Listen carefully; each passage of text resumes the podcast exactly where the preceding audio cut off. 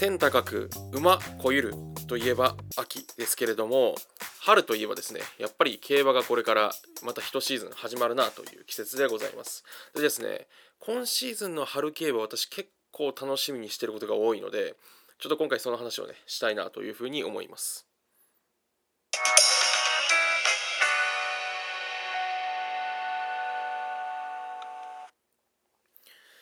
えー、MC が明日のこれっていいよね今回はですねえ2023春競馬のね今後の展望とここが熱いんじゃないかということをねお話ししたいなというふうに思います。っていうのもね、えー、2軸が大きくありましてまず1つ目はですねドーデュース対イクイノックスの同期対決これどうなるのかっていうね部分とあとはですね、えー、個人的に注目してるあのヒンバロスヒンバのクラシック路線のライトクオンタムどこまで行くねんっていうね話がね2つありますんでそこの軸でね話したいなと。あとはパンサラッサって面白いものも出てきたんでその辺の話もねしたいなというふうに思います。でまずはですね、まあ、なんといっても今日、えー、3月のね、えーと、前半の時点ですけれどもあの3月末にはですねドバイワールドカップデーがあると。で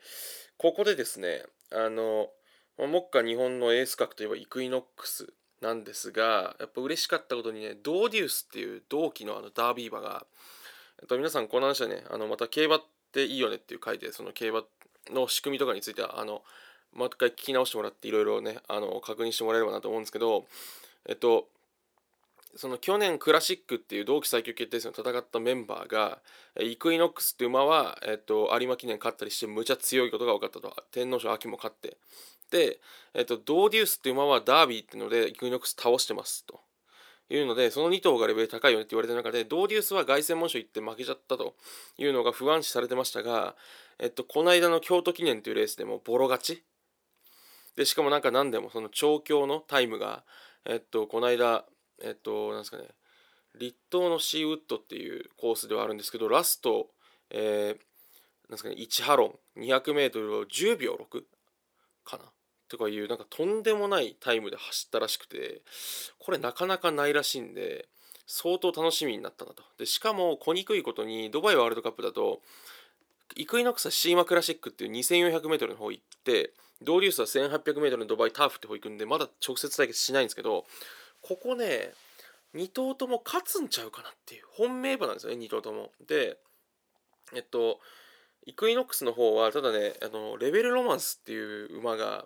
あのドバイの馬でなんかね G15 連勝中の馬がいるいるらしくて G13 連勝中かな。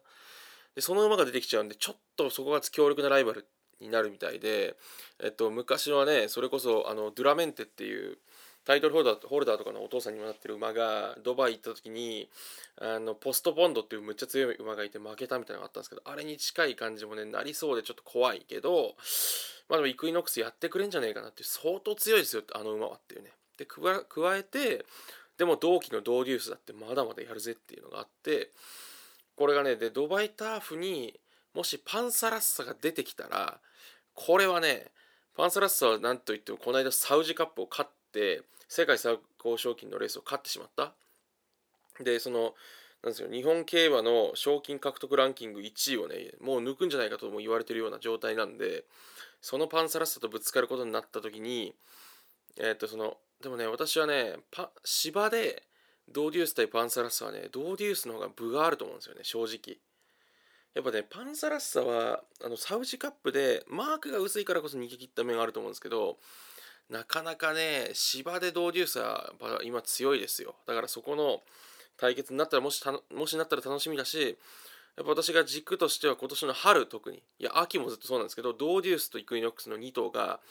どっちの方が強いねんっていう。でこれがね宝塚記念とかでぶつかると思うんですよね。だからむっちゃ楽しみにしてて。これねいや私もまだわからないですね。ドーデュースもねあれは強いですよ。本当に。ダービー馬の意地もあるし。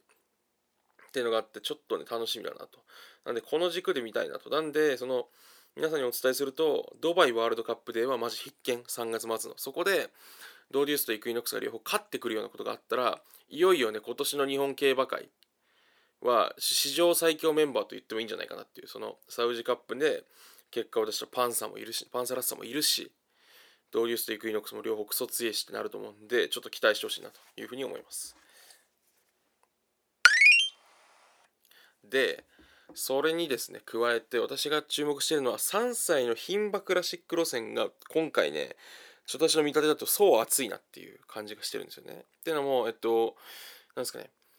皆さんはあのライトクオンタムっていうえっと2歳の G1 勝あライトクオンタムじゃなくてあのリバティアイランドっていう2歳の G1 勝った馬がねいて、まあ、そいつがねあの本命じゃないかっていうのが大抵の見立てみたいですわ。2歳戦に2歳にしては強すぎる勝ち方だったからリバティアイランドまずすごいでしょと言われてますがもう一頭惑星候補というかねすごい馬がいてこれがシンザン記念を勝ったライトクオンタムっていう馬がいるんですよ。でこのライトクオンタムに私むちゃくちゃ注目してててでもライトクオンタムはディープインパクトの子供なんですけどこの今年の3歳の世代ってディープインパクトのラストクロップ世代というかディープインパクトの最後の子供の世代なんですよね。しかもディープインパクトって種付け中に亡くなっちゃったのでなんとね今年 JRA に登録されている馬が6頭なんですよ最後の世代が。最後の世代6頭しかいないのに重賞勝った馬がいてそれがライトクオンタムなんですよ。でもう1頭はオープンファイヤーっていう馬も重賞2着してるんでディープインパクトって改めてとんでもない種牡馬やったなっていう話なんですけどそのねライトクオンタムはもうエピソード満載でそのディープの忘れ形見最後の子供で鞍上武豊っていうねあの日本の歴史競馬の歴史イコール武豊の武豊が乗るとお父さんディープでの馬に乗る。でしかもさらに熱いのが新山記念勝ちなんですけど新山記念を勝った牝馬ってジェンティルドンナとアーモンドアイなんですよ。この2頭って G17 勝以上してるんで、ね、2頭とも。超名品で。でそのメスの馬が出るようなレースじゃないレースを1月頭に使ってディープサンクでぶっちぎって勝ったと。でこれってもうね大体本物なんですよ。今までのパターンだったら。ってなるとそのむちゃくちゃ強いと言われているリバティアイランドに、えー、全然他の牝馬と戦ったことないライトクオンタムがぶつかるっていう構図がどっちが強いねんっていうのがねめちゃくちゃワクワクしますよねこれが。でそこに加えてねあの脇を固めるメンバーでハーパーとかもこのままあのクイーンカップの勝ち方もすごい良かったですしでこのまま多分勝負になるんだろうなとかであと北ウィングとかねそういう渋い馬もいますしあと今日あったデュあのチューリップ賞でいうとモズメイメイがねうまいペースで逃げてただこのまま本番はねあんまりお金かけなくていいかもしれないですけどね。あの何でしょう結構ああいうちょっとスローあのくなんですかトライアルだからこそ他の馬もおっかなびっくりレースできてるからあの実力できらなくてなんかスルスル逃げちゃったみたいな感じに見えたんでここはまああれかもしれないですけどとにかくリバティアイランドとライトクオンタムの2頭の激突でリバティアイランドが出てた阪神ジュベナイルフィリーズはやっぱレベル高いと思うんですよね。そのドゥアイズっていう馬とかもその後まあなかなかいい調子できてるんで。だからその辺でいくとこれはねあの今年多分3歳牝馬レベル高いんちゃうかなと思うんで桜花賞が楽しみだしオークス楽しみで。やっぱねライトクオンタムが三冠してほしいなって思いがあるんですね。武豊で。それがね見たいっていうことですね。是非楽しみにしてほしいなと思いますであのもう一つはね、えっと、ボバクラシックは多分ファントムシーフが強いってことなんでしょうね。これはまああんまりその今日の弥生賞っていうレースでも、えっと、共同通信杯組の4着だった馬が勝ったんでそうすると共同通信杯っていうレースが一番レベル高かったねって話になると思うんですよね。でなるとやっぱりそこで勝ってるファントムシーフって一番強いよねとかであと私がその気になってるのは今回武豊があの本当に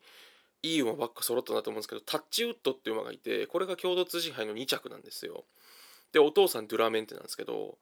あのお父さんのドゥラメンテも共同通信杯2着なんですよ。実は。で皐月勝ってんですよね。でなんか匂うしまた武豊であの調教師竹幸四郎ともねちょっと色気ありますよね。でこのタッチウッドとファントムシーフとタティスエーラっていうこの3頭の共同通信杯を使った組が多分強いんでしょうね。でそこに多分トップナイフが絡んでくるっていう展開かなと思います。でドゥラエレーデさんはあのなんかねドバイのダートの方にあの行かれてしまったんでちょっとよくわからないんですけども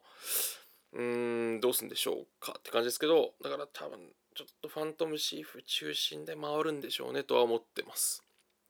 なんでどうしてもねその弥生賞っていう方のレースであんまりね大物感ある馬が出てこなかったんであただ1頭だけいてあのソウルオリエンスっていう馬がね京成杯勝っててこの勝ち方が相当豪快だったんでソールオリエンスはちょっとイクイノックスっぽさあったんでこの馬かもしれないですね。だからもしかしたら今年のクラシックはそのなんでしょう G1 勝った馬でもステップレース勝った馬でもなくて1月の G3 を勝った馬2頭がライトクオンタムとソールオリエンスの年になるかもしれないですね。で最後にまあ一つだけ加えるとパンサラッサがねどうなるかなんですよね。めちゃくちゃ楽しみなのは。あの馬本当にいやすごい馬でサウジカップ勝っちゃったし去年のドバイシーマクラシックも勝ってるしっていうね。でなんかやっぱ意外性とか一発があってやっぱあの逃げのスタイルであの無尽蔵のスタミナとプラスしてあの世界の矢作調教師っていう3点セットでねあのむちゃくちゃ強いんというか気になる馬なんでやっぱドバイワールドカップ行ってほしいですね。なんかドーデュースと戦うのもいいんですけどでもやっぱ矢作調教師的にはサウジカップは芝っぽいレースだからパンサラッサ合うだろうなと思っていらっしゃったけどあのドバイワールドカップの方がもっとダート臭いからちょっとパンサー向かないとか思ってるのかもしれないですよね。そうするとやっぱどうしてもドーデュースの対決なんでそれはそれで楽しみなんですけど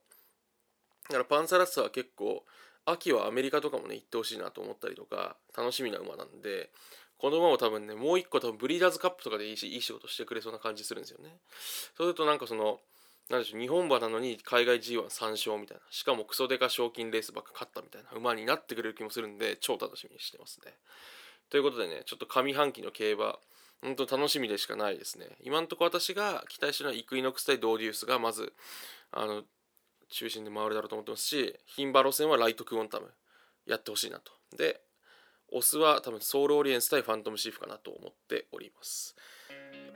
でパンサルソンを応援しているという感じですね、えー、今回は以上です。明日。